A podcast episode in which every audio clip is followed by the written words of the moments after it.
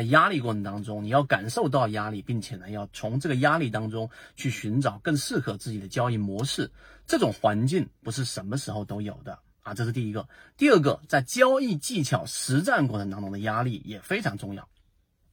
利弗摩尔给我们讲过一个交易原理，就是任何的标的，它都往着阻力最小的方向去行驶，这是第一点啊。第二点当中的第一小点，第二个小点呢，就是你要知道，任何的标的，你要想买到一个上行啊，比较趋势走好，并且比较持久，并且利润空间比较大的标的，你所需要考虑的最重要因素是什么？就是两个，第一个就是它的阻力，第二个就是它的推力。所以在这一点你能明白之后，那主力我们要看筹码，我们要看上方的压力，我们要靠趋势压力，我们要看缠论当中的前面那一波的这个中枢的上轨等等，这都是压力的考量。第二个呢，就是我们所说的推力。推力呢，就它是不是有护城河、有价值？它是不是筹码足够集中？它是不是有一些机构入驻？它是不是有一些游资推动？这些都是我们所说的推力，或者是你在技术分析当中，它有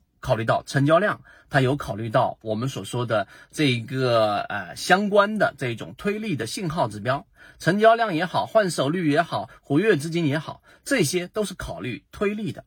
所以。到了第三点，我们要告诉给大家的是，实际上在我们一直推崇的圈子当中所讲的交易模式可复制的超跌盈利模型，有一个一直在用的比喻，就是皮球下水。就当一个皮球压到水面以下的时候，这个时候在水下它会有很大的浮力在不断的去推着这个球，所以当你把这个。压球下去的力一旦撤掉之后，球就会快速的这一个由于浮力然后上行，并且呢不仅仅是到水面，甚至会弹出水面。所以这个过程当中是由什么造成的？还是刚才我们说那个词叫做压力。所以当一个标的出现超跌的时候，出现恐慌所导致跌到非理性区域的时候，这个时候的这一种反弹修复跟上涨，实际上是无量的反弹，是对于压力一个很重要的影响。所以。在我上述的内容之后，大家就应该能够知道，我们所讲的交易模型，它是成系统，并且是有框架，而且可复制的，而不是我们所说的那种稍纵即逝的追涨的这一种非常态模式。